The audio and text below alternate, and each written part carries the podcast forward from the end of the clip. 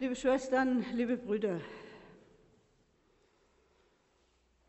eine Freundin erzählte mir dieser Tage von ihrer dreijährigen Enkelin, mit der sie an der Bushaltestelle wartete.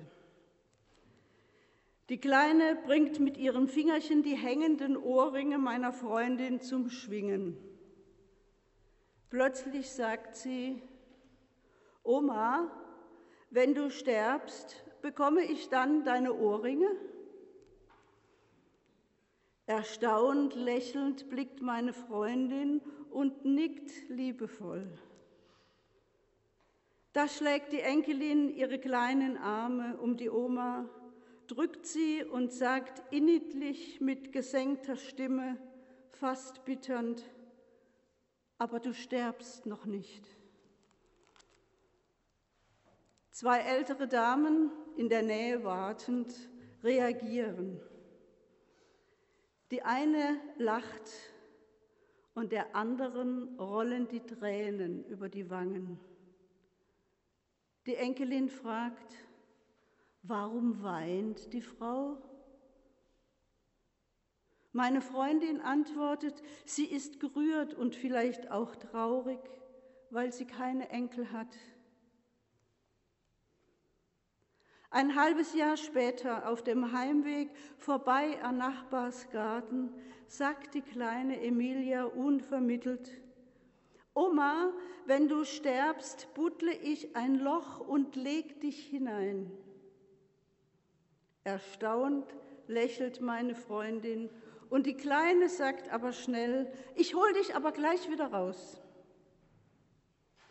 Als meine Freundin dies ihrer Schwiegertochter erzählt, sagt diese, ach, die Nachbarin hat da neulich ein Loch gegraben für ihren verstorbenen Hund. Und da wollte Emilia wissen, warum die Nachbarin ein Loch gräbt. Fragen einer Dreijährigen, so unmittelbar, neugierig und noch unverstellt. Für mich wird deutlich, dass Oma und Enkelin eine unverstellte Nähe zueinander leben, eine Liebe, die trägt und sicher über den Tod hinaus. Liebe Brüder und Schwestern, diese Verbundenheit, diese Liebe über den Tod hinaus bedenken und spüren wir heute besonders am Totensonntag. Wir als Gemeinde denken in dieser Stunde des Gottesdienstes besonders an diejenigen, denen in den letzten zwölf Monaten das sogenannte letzte Stündchen geschlagen hat. Manchmal nach einem längeren Leiden, manchmal ganz überraschend und unerwartet. Oft sind die, deren Leib nun auf dem Friedhof liegt, mit dabei gewesen in den letzten Wochen und Monaten, haben gelebt, gelitten oder auch Leid lindern können, haben die Schmerzen anderer mitgetragen und selbst Schmerzen gelitten. Der ein oder die andere haben vielleicht darum gewartet und gebetet, dass die letzte Stunde endlich kommt. Ich habe es in der Gemeinde dieses Jahr hautnah miterlebt, wie es sein kann, bei dem letzten Stündchen mit dabei sein zu können. Wenn ein Mensch von uns geht, wenn Atem und Puls aufhören wenn etwas zu Ende geht, das uns doch weiter tief im Herzen beschäftigt und in unseren zukünftigen Erfahrungen und Erlebnissen. An solche Stunden erinnern wir uns heute besonders. Und klar, uns beschäftigt die Frage, wie es unseren verstorbenen Angehörigen wohl jetzt gehen wird Kinder fragen, wo sind sie? Wo ist die Oma jetzt? Die Antwort meistens im Himmel. Wir Menschen können nur menschlich, das heißt nur in Bildern antworten. Wie gehen wir mit dem Tod um? Auch indem wir nicht nur zurück, sondern auch in die Gegenwart und die Zukunft schauen. Auf das, was Leben ist und wie das Leben weitergeht. Bis eines Tages auch unsere letzte Stunde kommt, von der wir weder Zeit noch Stunde wissen. Und das hat viel Gutes. Wenn die Stunde kommt und sie wird kommen, wie geht es Ihnen, wenn Sie sich die eigene letzte Stunde vorstellen? Was wird Ihnen dann wichtig sein? Dann, wenn das Leben sich bündelt, das Leben sich verdichtet und zusammengeführt wird. Mir machen die Berichte von Menschen, die Nahtoderfahrungen erlebt haben, Mut. Viele berichten, dass sie ihr Leben im Zeitraffer wahrgenommen haben und sich dies mit einem großen Licht verbunden hat. Es kommt die Stunde, so hören wir im Evangelium bei Johannes. Gleich zweimal sagt Jesus, wahrlich, wahrlich, ich sage euch, es kommt die Stunde, und ist schon jetzt, dass die Toten hören werden die Stimme des Sohnes Gottes. Und die sie hören werden, die werden leben. Es geht also ums Hören. Wundert euch darüber nicht, denn es kommt die Stunde, in der alle die in den Gräbern sind, seine Stimme hören werden und werden hervorgehen, die Gutes getan haben, zur Auferstehung des Lebens, die aber Böses getan haben, zur Auferstehung des Gerichtes. Hier geht es um die entscheidende Stunde. In dieser Stunde hat Jesus Christus das Wort. In dieser Stunde offenbart sich Gott.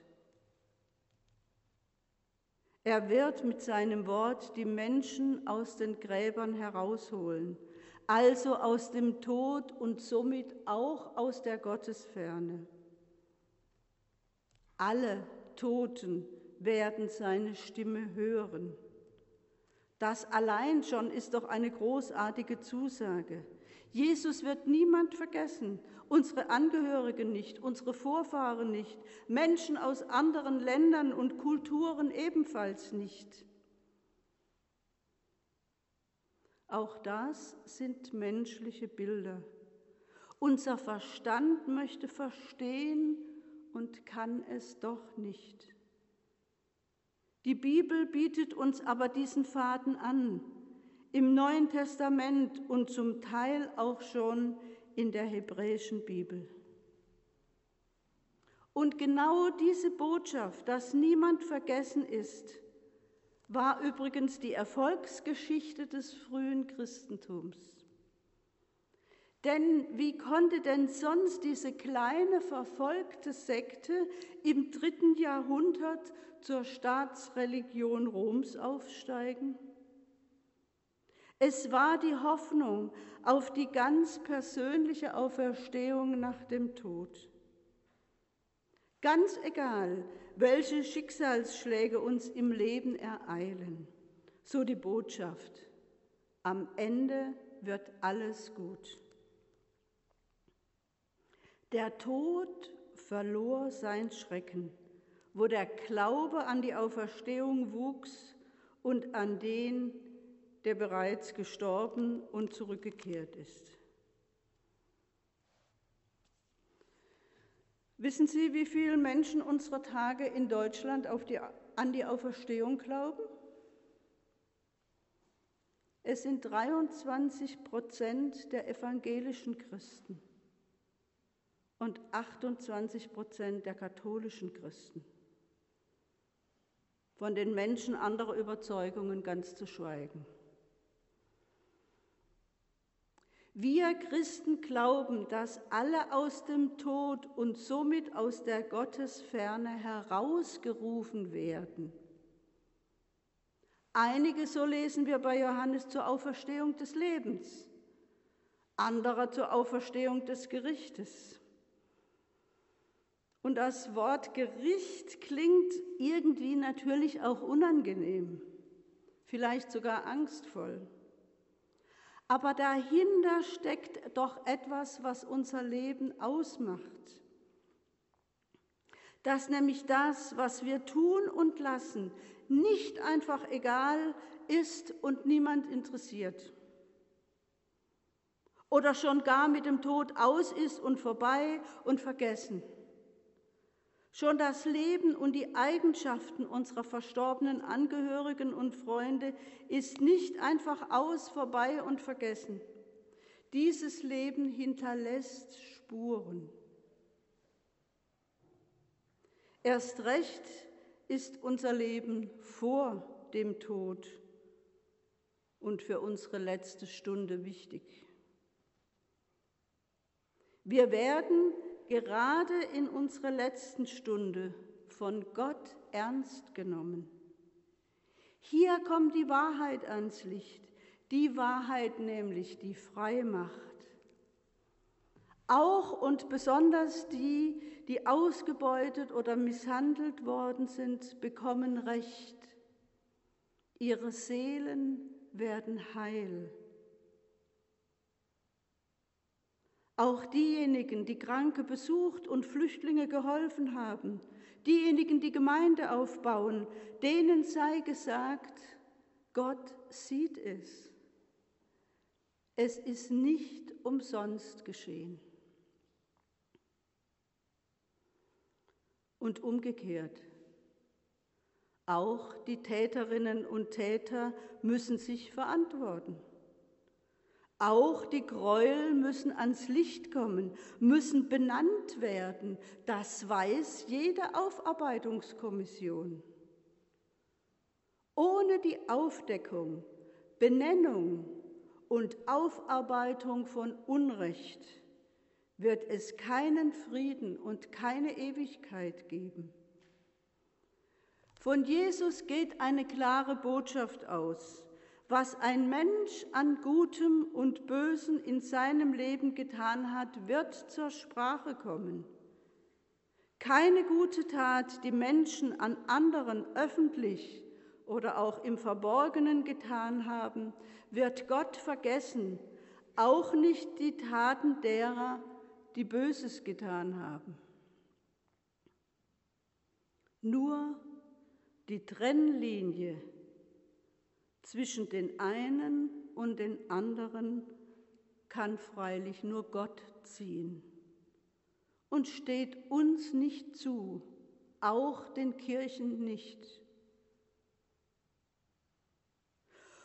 Und doch muss ich zugeben, irgendwie fällt es mir schwer zu glauben, dass unser Tun in diesem Gericht das einzige Kriterium sein wird, wonach eines Tages geurteilt wird. Vielmehr, liebe Gemeinde, dürfen wir selbst da, gerade dann, unsere Hoffnung auf einen setzen – auf den barmherzigen Christus selbst, denn er ist der Richter, nicht wir. Und ich habe die Hoffnung, dass dann auch die Herzen derer, die sich viel zu Schulden haben kommen lassen, durch Jesu wahrhaftiges und liebendes Wort überwältigt werden. Es kommt die Stunde. Gott ruft die Toten zur Auferstehung. So steht es da. Und wenn wir nicht wissen wann Uns ist es nur aufgetragen, wachsam zu sein, unser Leben zu bedenken, jederzeit. Die Stunde, von der Jesus spricht, kann das Ende unseres Lebens sein. Es kann das Ende der Zeiten sein. Aber sie kann auch schon jetzt sein. Es geht doch jetzt schon um das Leben und nicht nur im biologischen Sinne, sondern vor allem im qualitativen Sinne, im geistlichen Sinne. Ein Leben mit Sinn, mit Tiefgang, mit Bedeutung, vor allem in Verbundenheit und Liebe. Das meint Auferstehung zum Leben, also zum wahren, zum echten Leben. Ein Leben, in dem die Beziehung zu Gott lebendig ist. Und dieses Leben findet auch jetzt statt, vor unserem leiblichen Tod, Gott sei Dank. So wie im Gegenzug auch vor unserem leiblichen Tod schon Leben ohne Sinn, ohne Tiefgang, ohne Gerechtigkeit, ja auch ohne Liebe stattfindet. Ich sehe das, wenn ich die Augen aufmache, in meinem Umfeld vielleicht, aber auch jeden Tag in den Nachrichten. Wenn die Menschenrechte in Katar nichts wert sind, und die Ideologie, die zum Krieg führt, mehr wert ist als das Leben vieler Soldatinnen und Zivilisten. Manche Menschen leben zwar biologisch, laufen, atmen, handeln, machen Pläne, wollen natürlich groß und glücklich sein. Sie sind aber im intensiven Sinne der Bibel wie tot. Liebe Brüder und Schwestern, an dich und mich richtet sich Jesu Wort heute. Es kommt die Stunde und sie ist schon jetzt, dass die Toten hören werden die Stimme des Sohnes Gottes und die sie hören werden, die werden leben. Das gilt für unsere lieben Verstorbenen und das gilt auch für die Lebenden. Wenn wir heute weitergehen, sind wir nicht allein. Wir folgen dem Christus, der mit uns zieht, stehen auf, wo der Tod und sein Werk geschieht. Im Aufstand erklingt unser Osterlied. So sei es in Jesu Namen. Amen.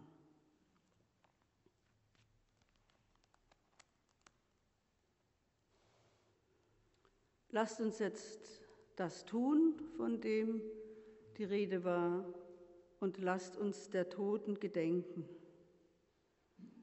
Bitte kommt nach vorne, Mittelgang nach vorne, zündet die Kerze an, die ihr bekommen habt. Denkt an eure Verstorbenen. Vielleicht kann man im stillen den Namen nennen und die Kerze hier abstellen. Herzliche Einladung.